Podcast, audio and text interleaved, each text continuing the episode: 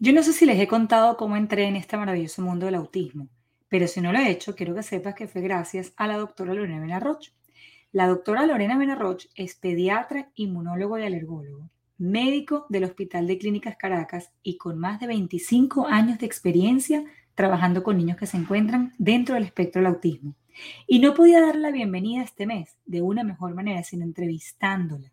O mejor dicho, teniendo una charla nutritiva como todas las que se pueden tener con ella. Así que mil gracias por estar aquí. Feliz Día Internacional del Autismo y espero que lo disfrutes y que te nutras con su información tanto como lo hago yo.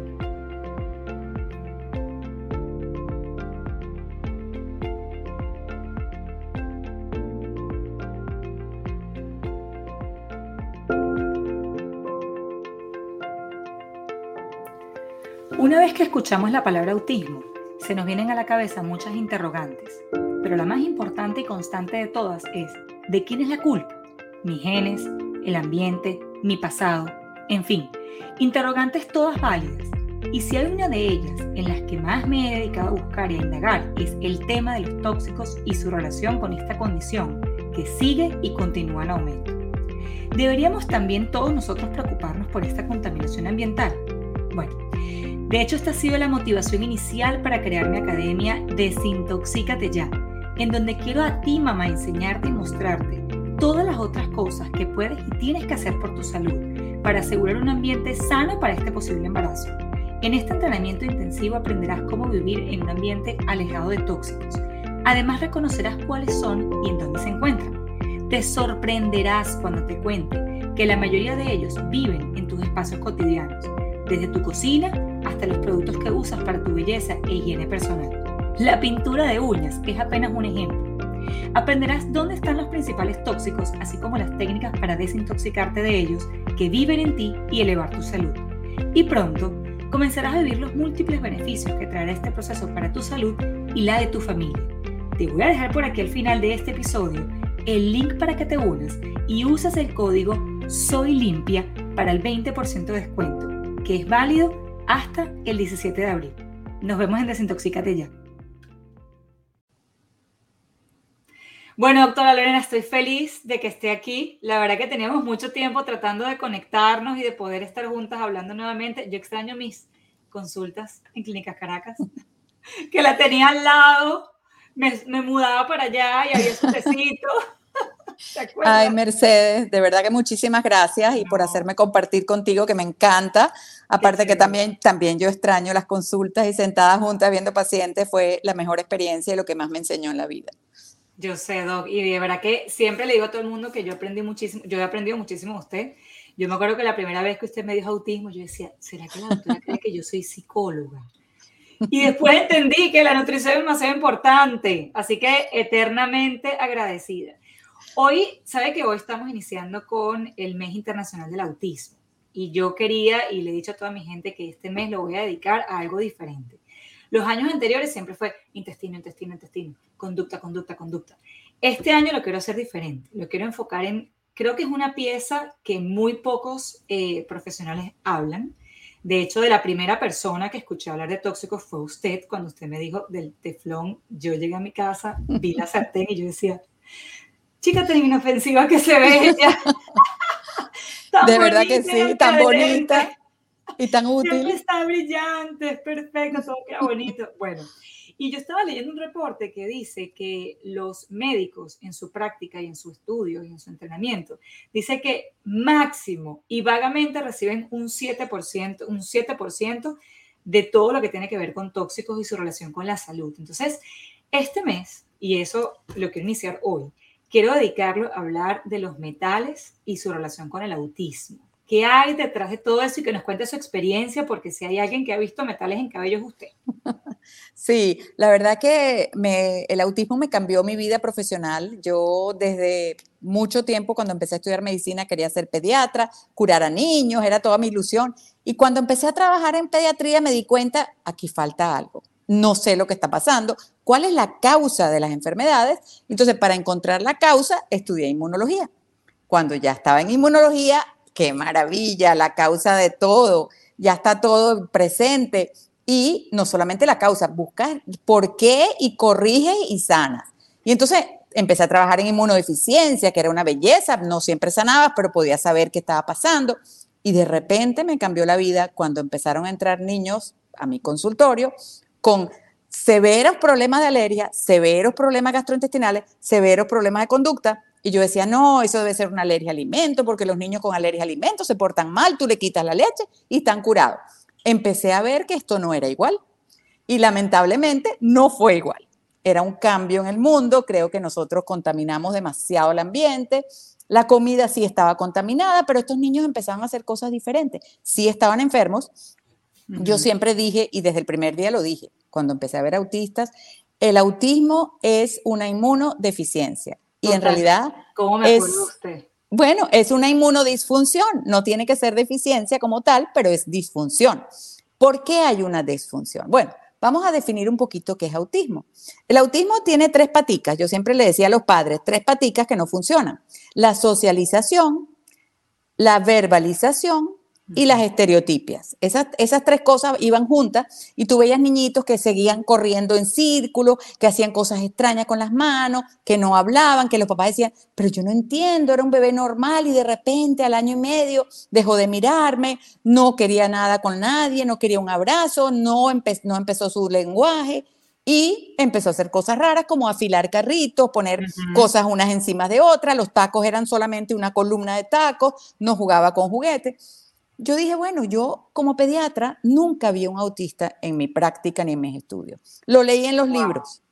Los pediatras y los psicólogos y los psiquiatras nos enseñaban que el autismo existía, que era una enfermedad genética, que era muy interesante, pero que había muy poco, que no había que preocuparse. Y definitivamente, en casi 15 años de práctica pediatra, nunca vi un autista. Nunca me llegó a mi consultorio un autista. Y eso que ellos tienen problemas inmunológicos. Entonces, cuando ya vi que había algo más, me empecé a preocupar. Digo, esto no es lo que nosotros estamos acostumbrados. Aquí hay que buscar algo más. Pero como el inmunólogo va a la causa, claro, y no nos paramos solamente en el síntoma, me encanta. Entonces empezamos a decir, bueno, ¿qué está pasando? ¿Por qué este niño, aparte de tener muchas infecciones algunos o muchas inflamaciones como mocos y tos y otras cosas desde chiquitico, además no comen toda la comida que se les ofrece tienen las barrigas abombadas algunos de ellos, o no van al baño, o tienen diarrea, entonces había algo más. Yo creo que son cosas de Dios. Me envenené con mercurio más o menos en esa época. Y, se la llevó. Eso creo que cuando uno es doliente entiende mejor. Yo trataba a los niños con inmunodeficiencia primaria en el hospital de niños y me di cuenta que mi cerebro no estaba funcionando, que yo hablaba cosas que yo no que yo pensaba cosas y no salían de mi boca. Esto no es normal. Después empecé a ver que me parecía a los pacientes. Yo quería estar todo el tiempo haciendo cosas con las manos. ¿Qué es eso tan raro? Porque yo quiero todo el tiempo mover, mover el bolígrafo y estar inquieta. Y después dejé de dar clase porque me di cuenta que no podía expresar lo que mi mente quería decir. Me encerré en mí misma pensando que yo estaba con un problema neurológico y no sé qué. Pero tuve la grandísima suerte de en un viaje a Estados Unidos conocer un médico, simplemente para pedirle el favor de que me hiciera un récipe para la pastilla, porque ya yo tenía una neuropatía, del dolor que se me había olvidado. Y el doctor Andrew Levinson, con mucha, mucho estilo, un profesor, me dijo que con mucho gusto me daba el récipe, pero lo escondió y me dio una cajita con una cantidad de cosas. Me dijo, cuando tú te hagas este examen, hablamos. Yo me llevé el recipe feliz con mi caja, iba a botar la caja, pero mi hija me dijo, no, él es el médico de mi esposo, tienes que hacerle caso, perfecto. Hice el examen de orina para metales pesados, que yo tenía nada de idea de lo que era, y me fui en un crucero. Cuando regresé del crucero, me dijeron, el doctor Levinson te está esperando, pero urgente. Y cuando llegó a su consultorio, todo disfrazadito de médico, porque cuando lo conocí era profesor de yoga, Total. él me dice, doctora, usted está envenenada con mercurio. Y por mi mente pasó, este señor está loco. Como estuvo en la India, es un exagerado, no le creo nada, pero le dije muy educadamente, como para respetar al colega, bueno, dígame qué tengo que hacer. Nuevamente una caja llena de pastillas, un tratamiento y me mandó, regresé a Venezuela, pero ya yo no estaba trabajando, no estaba trabajando porque mi cerebro no estaba organizado. Tenía una de las características del envenenamiento de metales pesados que se llama brain fog, que es simplemente una nube que no te permite reaccionar ni analizar. Tenía muchísima fatiga, tenía ansiedad, tenía dolores de cabeza, dolores musculares, mucha inflamación, me sentía que la barriga no toleraba las comidas, empecé a adelgazar porque no absorbía. Correcto. Y tenía, ahí ya iban cinco características de metales pesados. Entonces empecé a leer lo que él me entregó. Como digo, bueno, algo tiene que estar pasando, que es verdad. Sí, sí, sí. Y, empecé a tomar las pastillas que él me dio y el tratamiento. Le dije a la persona que trabajaba en mi casa que me diera ese tratamiento y yo en una cama metida en posición así como no quiero ver el mundo, no, no, no aguanto los ruidos. Cuando dije no aguanto los ruidos, se parece a los últimos pacientes que llegaron a mi consulta, que se tapaban los oídos. Dios mío, aquí está pasando algo. Definitivamente, cuando mejoré a la semana y media del tratamiento, lo llamé y me dijo, ¿usted está de regreso, doctora? Sí, dígame qué hizo conmigo. Yo le hice una quelación. Yo le saqué el mercurio que usted la estaba maltratando su salud y le había inflamado de forma peligrosa. Dije, entonces, esto lo relacioné y dije, se parece a los niños que me están llegando muy loquitos, muy raros, muy hiperactivos, que no pueden hablar. Y le dije, bueno, ¿y cómo se hace eso? Bueno, me dice, si quiere, la semana que viene doy una clase en la Universidad de Miami. Y ahí empezó mi peregrinar por clases y cursos para aprender. Definitivamente, cuando uno es doliente, funciona moror. Claro, uno está mucho más cerca del riesgo y de la amenaza. Y de hecho, fíjese que eso es una de las cosas que preguntan mucho los padres, ¿no? Acerca del autismo y eso, enlazándolo un poco con lo que usted está contando. ¿Será que el autismo es genético? ¿Será que hay algún gen que dice positivo para el autismo, negativo para el autismo? Porque hay algo que a mí me llama mucho la atención antes que usted vaya a decir algo. Casi todos, para no decirle todos los pacientes que entran en consulta, vienen con un papel de, del examen genético que dice negativo. Y le hacen como, no sé, como los 150 genes, una cosa loca. Y a él y a ella. Y en tanto él como ella dice, mira, pero es que no entendemos nuestro autismo porque es que los dos estamos negativos. Entonces, gracias a usted, yo he empezado obviamente a estudiar y a leer todo esto y yo, particularmente yo, Mercedes Benedivas, he llegado a la conclusión que el autismo no es genético. Ok. Me parece que hiciste una conclusión adecuada. Ah, yo también entendí, cuando empecé a entrenarme en esto, que las personas no entienden que el autismo original que nosotros conocimos fue un autismo genético, son mutaciones que tú puedes describir con los dedos de las manos, lo puedes contar y tienen nombre y apellido, y son escasísimos, escasísimos, muy, muy raros, por eso yo nunca los vi en mi práctica pediátrica. Correcto. ¿no? O sea, no es que no existían, es que eran muy, muy escasos. Entonces la frecuencia con que llegaban, no llegaban a mi consulta. Y pregunté a muchos colegas, nadie había visto un autista.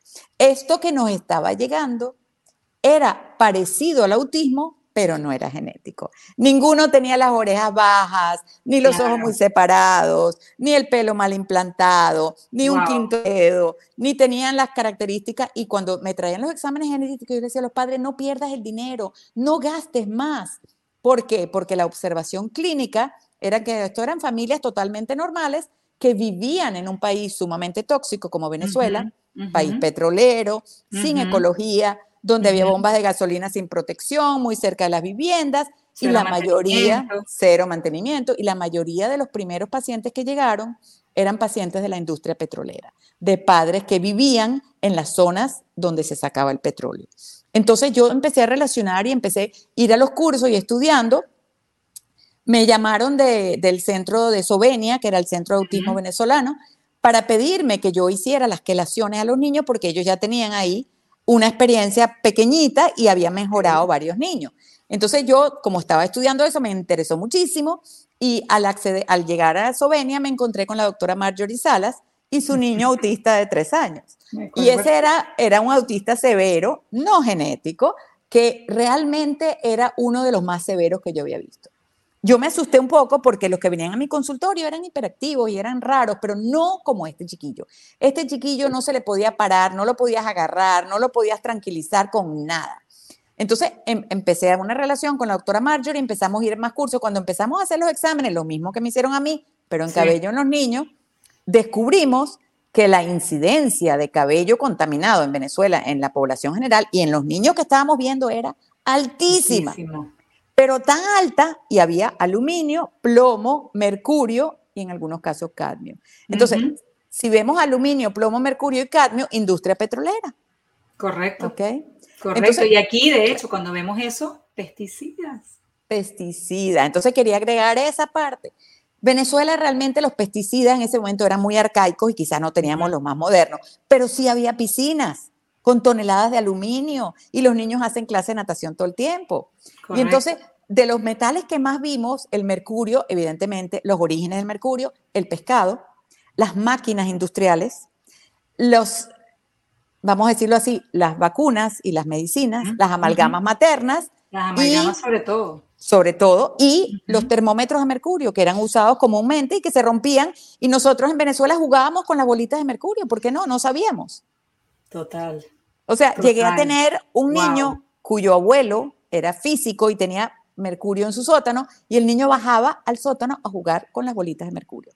Ahí fue que hice la conexión, ese niño, mi caso y el caso de la doctora Marjorie, que ella también, ella fue anestesiólogo de la parte del hospital ortopédico donde hacían anestesia a niños con problemas, pero ella mezclaba las amalgamas de mercurio en su mano. Y muchas veces no había el material para proteger y aunque tuviera una capita de protección de látex, pasa siete guantes de látex, no es suficiente. Entonces eh, descubrimos que la doctora Marjorie también estaba envenenada con mercurio. Empezamos las dos el tratamiento, tratamos a su hijo y otros niños más y la salida de el, como que el resurgir de estos niños fue impactante. Niños empezaban, se volteaban y decían, mamá, por primera vez en la vida a los 4 o 5 años. Niños que no hablaban y tenían 10 años y empezaban a tocar piano y hacían caso a la maestra de piano y de repente empezaban a hablar. Niños que no, no eran capaces de entender el colegio y de repente iban al colegio y eran brillantes, más brillantes que los demás. Total. Y entonces, ¿qué, ¿qué, está pasando? ¿Por qué? ¿Por qué ahora? ¿Y por qué no cuando yo estudiaba pediatría? Entonces, investigando un poco y, buscando más cursos y yendo a más congresos, aprendimos que las personas, los seres humanos, tenemos un barril tóxico que tiene el tamaño de una botellita. Y nuestro barril tóxico requiere que nuestra, vamos a decir, nuestra protección natural, que es nuestra mitocondria, le dé suficiente energía a la célula para que detoxifique y tener íntegros todos los progresos de la detoxificación, un hígado limpio, un riñón limpio, unos linfáticos que funcionen y un sistema más o menos sano. Pero esa no es la realidad. La mayoría de las mamás estamos inflamadas cuando nos embarazamos. La mayoría de las mamás deben haber estado tóxicas porque para que los bebés de dos años tuvieran esos niveles de mercurio o esos niveles de plomo o aluminio en su cabello, y el cabello es la historia de los tres últimos meses de excreción. Eso significa que tienen muchísimo más. Correcto. Significaba que los bebés lo que hicieron fue limpiar a la mamá. Wow. Bueno, yo le voy a decir una cosa. Una de las cosas que yo veo, eh, inclusive en los exámenes de metales en cabello, aquí en Estados Unidos veo mucho algo que no veía en Venezuela, que es el uranio. Sí. Grave. Y otra cosa que grave, grave, que además viene de pesticidas, viene de lugares, de, hay lugares en Estados Unidos, por ejemplo, toda la zona de Ohio y todo lo que está alrededor, hay mucho radón. Y el radón y el uranio son best friends forever. Entonces, cuando tú ves uranio en el, en el examen de cabello, una de las recomendaciones que uno tiene que decirle, sobre todo a estas áreas geográficas donde hay radón, es evaluar si la casa tiene radón. Porque mientras haya radón allí, el uranio se va para el cielo, siempre, no matter what you do. Y una de las cosas también que he visto aquí en el examen de metales en cabello, no sé si tuvo la oportunidad de verlo en Venezuela, es el cobre. no tanto. En el cielo. No tanto. Menos mal. Aquí lo veo mucho. Mucho un cobre altísimo que además entonces se me lleva el zinc por debajo. Además son niños que por lo general no comen mucha proteína, que es fuente de zinc, entonces más para abajo aún. Y ya sabemos que el cobre además interfiere como cofactor en muchas de las, de las vías de la desintoxicación. Correcto. Para llevar a producir glutatión. Entonces es como que, o sea, 2 más 2, 4. No tengo y no produzco. Exacto. Entonces no solo son niños que limpian a la mamá de los tóxicos. O fíjate, el uranio también está en los productos de limpieza, ojo. Correcto. En los productos de limpieza. Y entonces ellos, ellos se rastran la carga tóxica a la mamá durante los nueve meses de embarazo, la limpian a la mamá y luego ellos no son capaces de manejarlo porque un bebé recién nacido no tiene la fuerza de la célula para detoxificar y luego la mamá sigue amamantando. Una mamá muy tóxica produce en la leche materna, pasa más metales. Total. No, no significa que digo que no amamanten, todo lo contrario. Creo que, hay que amamantar. Hay que limpiarse antes de embarazarse, esa es la realidad. Y entonces, esto, estos chiquillos, otra cosa que se veía mucho en Venezuela, hicimos un estudio en Venezuela por áreas.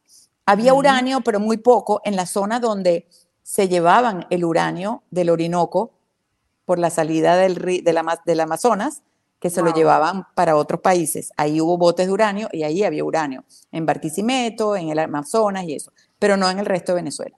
Ahora, había otros metales que había poquito de arsénico, que había más en la, en la, zona, en la zona productora de, granos, porque de alguna forma el arsénico es usado en la limpieza de los granos. Por eso el arroz y, las caraotas y todo hay que preocuparse de que esté muy limpio. Y, vimos, mucho cadmio, sobre todo en los, bebés cuyas mamás son de celulares y muchas baterías en la casa. Hasta los bebés habían chupado baterías, juguetes con baterías, juguetes con sonido. Mire, yo aquí tengo que hacerle una pausa porque yo todavía me acuerdo cuando yo llegué a mi hijo Abraham a su consulta. Mi hijo tendría escasos dos años y medio. Y yo me acuerdo que yo entré a su consulta y mi hijo tenía unos zapatos de luces. Mira, la doctora Lorena le sacó esos zapatos y me ha dejado ahora en, en mediecitas. Tal cual. Pero, pobrecito, esos zapatos son nuevos. Los vas a botar en la basura. Eso está lleno de carne. Y yo decía, ¡Ah! Dios mío, todo lo que uno no sabe. Yo me acuerdo que él me miraba, porque en ese momento no hablaba, me miraba y decía, mi vida, medias sigue con tus medias, ya llegamos a casa, te cambiamos los zapatos. Y me acuerdo tanto de eso, que la verdad fue mi, mi, mi despertar, porque ya luego el resto de mis hijos ni hablar, pero es verdad, el cambio se encuentra en las pilas y entonces metes el piecito del muchachito en ese zapatico. Y suda, y, suda. Y suda, tal cual. O sea, todavía me acuerdo cuando estás hablando del cambio, me acuerdo de ese momento quitándole los zapaticos a Abraham y el niñito en medias. Pero bueno, sí, eso, es increíble el metales es, bastante complicado en el sentido de que los otros médicos en esa época no tenían idea. ¿Y, ahora?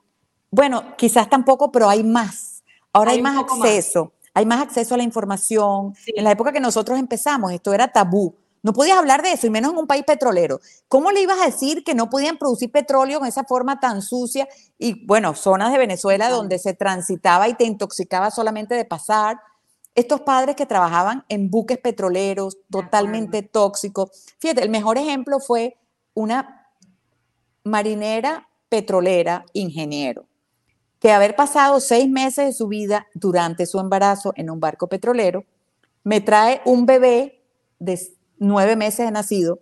La pobre mujer estaba despelucada, con, mal vestida, el marido estaba con unas ojeras que le llegaban al piso y ellos dos se, sacudían el bebé y se lo pasaban. Y se lo pasaban. Y yo, para de sacudir. Cuando parabas de sacudir, el bebé gritaba. Pero gritaba como si lo estuvieran matando, histérico de dolor.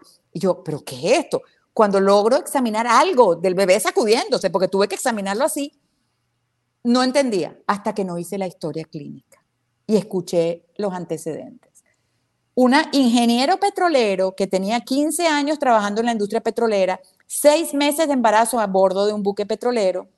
¿Qué es lo que era el nené? Tóxico. Un nené tóxico lleno de todo lo que trae. Ese es uno de los bebés más pequeños que yo le probé el cabello y gracias a Dios tenía cabello. Tenía aluminio, arsénico, nunca me voy a olvidar, antimonio, que es otro producto que se usa en la limpieza del petróleo, cadmio, y tenía él sí tenía otros metales que uno no ve normalmente, que luego me enteré que lo usan en la industria petrolera para refinar el petróleo. El bebé tenía las rayas hasta el final de la página. Este sí era hipercúprico, por lo tanto no tenía zinc del todo, tenía el cabello, el cabello ralo, la piel cortada, no comía, era desesperante. Estos pobres padres habían pasado un infierno. Tuvimos la suerte que habíamos llegado de un congreso y yo tenía unas capsulitas, unas capsulitas, no, unas tableticas dispersables que las pude dividir en ocho y fue la primera vez en la vida que me atreví, me atreví a quelar un bebé. Pero había que hacerlo, había que hacerlo, si no el bebé se nos iba a morir. Entonces, mucho. empezamos a quelar al bebé, vamos a decir, un fin de mes, y al mes siguiente, cuando llegó, porque llegaban del interior a la consulta, la mamá estaba bien peinada, bien vestida, el papá sin ojeras, y el bebé cargadito, bello, me pasó las manos, me sonrió. Yo no lo pude creer en un mes. Pero ellos hicieron todo. Suplementaron todos los metales que, eran buenos, porque acuérdate que ellos tienen a veces exceso de manganeso, minerales, exceso de manganeso y le falta magnesio, no tenían zinc, tenía hipercúprico y no tenía otras cosas. Entonces, con los trace minerals y homeopáticamente le fuimos modulando eso para poder darle el quelante. Le dimos cosas muy sencillas, no le dimos los quelantes de adulto ni endovenoso, pero el bebé respondió en un mes una belleza. Y a los tres años, la mamá me mandó la foto del bebé, ellos viven en Houston, Texas. Un niño normal, su cumpleaños de tres años, un niño normal. Nunca llegó a ser autista, era un niño tóxico. Tóxico. Pero su camino, su camino iba para autismo, porque cualquiera que lo hubiera visto le hubiera dicho, ay, no, un niño que necesita estereotipias y que hay que jamaquearlo y que no va a hablar y que no.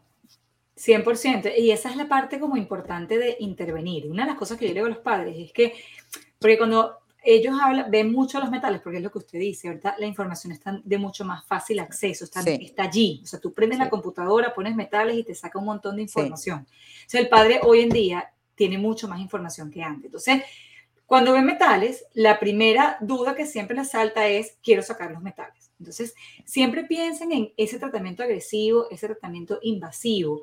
Y una de las cosas que yo siempre recalco y nunca me voy a cansar es que el, las bases tienen que estar sólidas.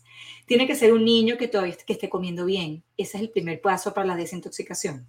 Tiene que ser un niño que esté evacuando bien. Segundo paso para la desintoxicación. Tiene que ser un niño que sepamos que no hay cándida, que no hay sobrecrecimiento bacteriano, que no hay parásitos, que se, que se puedan estar robando los nutrientes. Tercer paso para la desintoxicación. Luego tenemos que estar seguros de que tiene por lo menos in place los minerales y los suplementos básicos. Claro, si no, no se puede, no se puede quelar no se puede quelar. Y cuando, en la mayoría de los casos, doctora, cuando no son casos tan severos como los que usted menciona, haciendo estos cuatro, ese es esa es la primera parte de la desintoxicación y ya no hace falta llegar a tratamientos más invasivos. Correcto. Totalmente. Y ya no hace falta llegar a tratamientos tan invasivos, pero un nene que no evacúa todos los días, un nene que no acepta alimentos diversos por boca, un nene que no tiene ningún tipo de suplemento y muchas veces no lo toleran por la misma sensibilidad, por la misma parte sensorial que tienen, por el mismo problema gastrointestinal. ¿Cómo va a llegar a desintoxicación? Porque una de las cosas importantes de los metales es que a los metales les gusta esconderse en la grasa. Correcto. ¿Dónde es el, primer tejido grasoso del niño? El, cerebro. ¿Y cuál es el otro? Pero ¿cuál es el otro problema, Mercedes? Perdón que te interrumpa. No, dígame. Cuando tú tienes metales pesados, el, lo normal del intestino, donde están los parásitos, los virus y las bacterias que viven normalmente ahí, ellos hacen una malla que se llama biofilm para que no se puedan, para no, para no deteriorarse. El biofilm se vuelve rígido con los metales. Y entonces el niño tiene mala digestión, no absorbe nutrientes, y si no absorbe nutrientes, el desarrollo neurológico no es normal.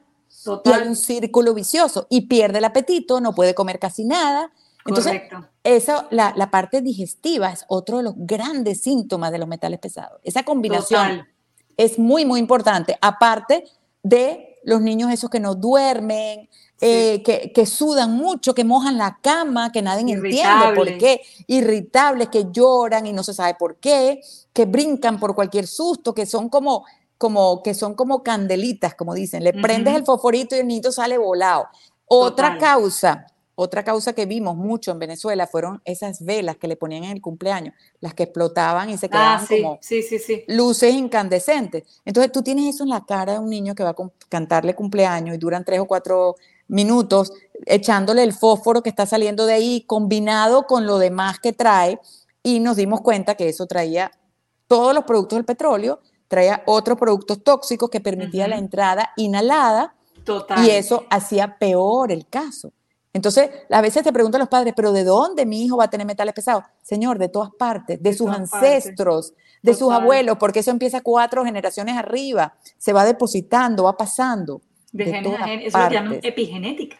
Esa es la epigenética. Esa es la epigenética y por eso, de hecho, eh, lo que pudo haber pasado en tus antecedentes, ellos, por ejemplo, sobre todo esos antepasados que estuvieron mucho en guerras, que estuvieron manejando mucho los fusiles y todo el armamento, la pólvora, bueno, de ahí viene la primera modificación genética que empieza de generación en generación. Y una de las cosas que yo le digo a los padres, que es una, de hecho, el enfoque en Desintoxícate ya, que es la academia, es precisamente en que no es evitar la exposición y no es vivir en la burbuja de miedo, pero es definitivamente disminuirla al máximo. ¿ok? Porque tampoco es la idea salir con una máscara de gas, ¿no? no, no, no existe. No, existe. Pero definitivamente hay cosas que hacemos en la casa, doctora, que nos pueden llevar a disminuir esa carga tóxica. Cosas que, que las quitas, las sustituyes o las modificas y no te duelen. Correcto, pero también hay una cosa, Mercedes, no hay una varita mágica. No. Tú no puedes, los padres a veces quieren, dame algo que yo le voy a dar al bebé y va a... No, no existe. si, tú no, si tú no mejoras tu casa, el ambiente, fíjate, primero sacar, si hay moho, lamentablemente les digo, tienen que buscar a sacarlo o mudarse porque eso no va a permitir que los metales sean liberados. El moho es un amigo de los metales, se queda en el intestino, hace una barrera, los esconde en una barrera muy fuerte y es muy difícil de manejar. Número uno. El agua potable. Recuérdense que hay mucha contaminación en el agua subterránea. Entonces, en Venezuela tiene petróleo toda el agua subterránea. No sé en otros países. Sé que en Miami hay arsénico. Sé que en países donde hay volcanes y mucho hay cloro. Cloro. Que son debajo del petróleo directo perdón, el cloro y los fluorinados. Ah, sí. Le agregaron flúor al agua porque era bueno para los dientes y resulta que los fluorinados se agarran de los otros metales pesados y les ayuda a entrar al cuerpo. Entonces, estamos en un círculo vicioso. Entonces, quiere llevar a tu hijo a la piscina. Resulta que a la piscina le ponen sulfato de aluminio para que bajen flocular los contaminantes. Entonces, ¿qué es peor? Te bañas, no le enseñas a nadar, pero es un peligro porque entonces se puede ahogar. Entonces, el balance es bastante difícil, pero si nosotros mejoramos la casa, Mercedes, y la nutrición, Total. la calidad de vida mejora automáticamente. Sí. Y le voy a decir algo, no es solamente autismo. No. Dígame el pocotón de condiciones crónicas de salud, más asma, más eczema, más obesidad infantil, niñas que se están, desarrollando diabetes, niñas que se están desarrollando antes de tiempo pubertad precoz es una de las características de los metales pesados. Total. Los, metales pesados son disruptores endocrinos. No solamente son disruptores del sistema nervioso central, impiden las conexiones neurológicas que son las que permiten que tú hables, que tú camines bien, que tú aprendas, sino que también son disruptores de los centros endocrinos. Entonces, afectan la hipófisis, se afecta la tiroides y se afecta todo. Entonces, ves niñitas muy pequeñas, 5 o 6 años, que hay que darle hormonas para parar la pubertad. Es terrible. Es terrible. Hay que con sospechar. Todos sus síntomas. Con todos los síntomas. Hay que sospechar en esos casos que haya metales pesados. Lo otro es que la gente ignora un poco, pero en el, en el año 99 nosotros desde Venezuela llevamos un trabajo a un congreso en Cartagena donde demostramos que la inflamación era la base de todo y que tú tratabas inflamación igual para asma, alergia, correcto, artritis, autismo y le pusimos puras A y todas las inflamaciones mejoraban y todas tenían una parte de detoxificación y mejoría de la alimentación. Es que definitivamente el liberarse de los tóxicos es la pieza que a veces a muchas, a muchas intervenciones le falta. Sí es una pieza que realmente falta para poder hacer arrancar al nené o arrancar al adulto, sin nombrar la cantidad de mujeres que tienen tantos problemas con la fertilidad. Bueno, ese es otro problema de los metales pesados. Cuando tú tienes disruptores, disruptores endocrinos, los metales pesados son los primeros que producen infertilidad. Es más, hasta el punto que se logró en una época, ya hace como 10 años, limpiar a las mamás que no podían quedar embarazadas, limpiarlas de tóxicos para que pudieran quedar embarazadas. Y cuando nosotros le decíamos a una mamá que tenía un bebé ya de cinco años autista y que no podía quedar embarazada, que le hiciera la dieta y ella cumplía la dieta y ella limpiaba el agua, quedaba embarazada. Impresionante, impresionante, Yo también los he tenido así, mamás que quiero buscar, pero tengo miedo y empiezan a hacer el mismo tratamiento de los nenes. Es y que le digo, ya empiezan y quedan embarazadas. y entonces siempre le digo, mire, abortos espontáneos, o sea, con frecuencia, eh, infertilidad, problemas hormonales, autismo, eso habla de una pieza tóxica que está allí, bien sea que estás expuesta en la casa, en tu ropa, en tus detergentes, en tus productos de aseo personal, y eso es algo que hay que, que hay que modificar.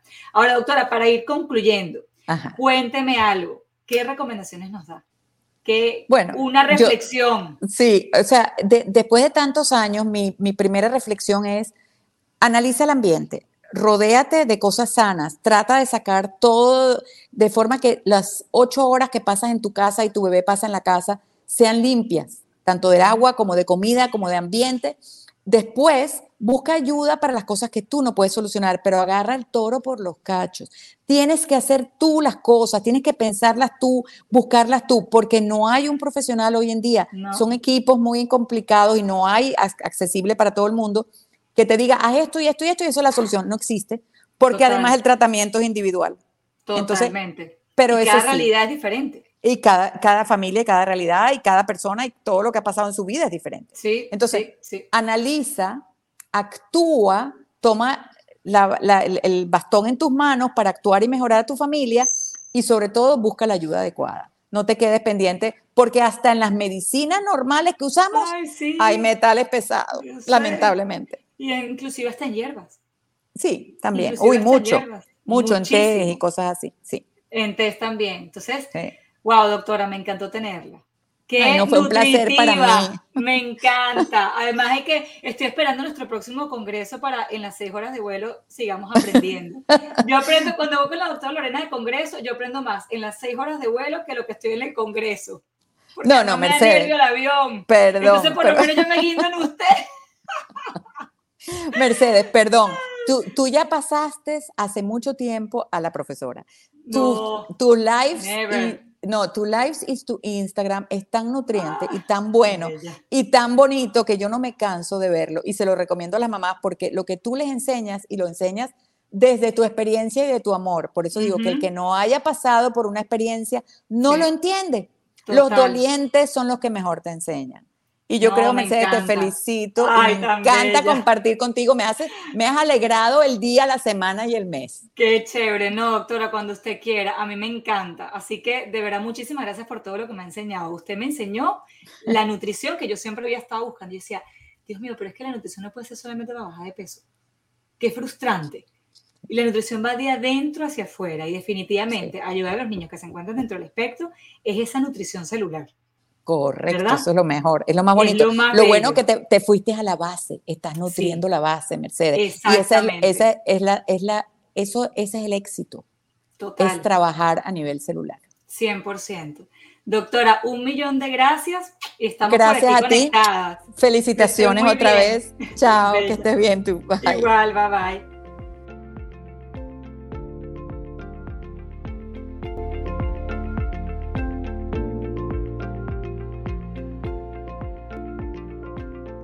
Did you like my mom's podcast? So leave a comment or review, please. Thank you. And remember to subscribe. Gracias por estar aquí y espero haberte empoderado o alimentado en este y en todos los episodios.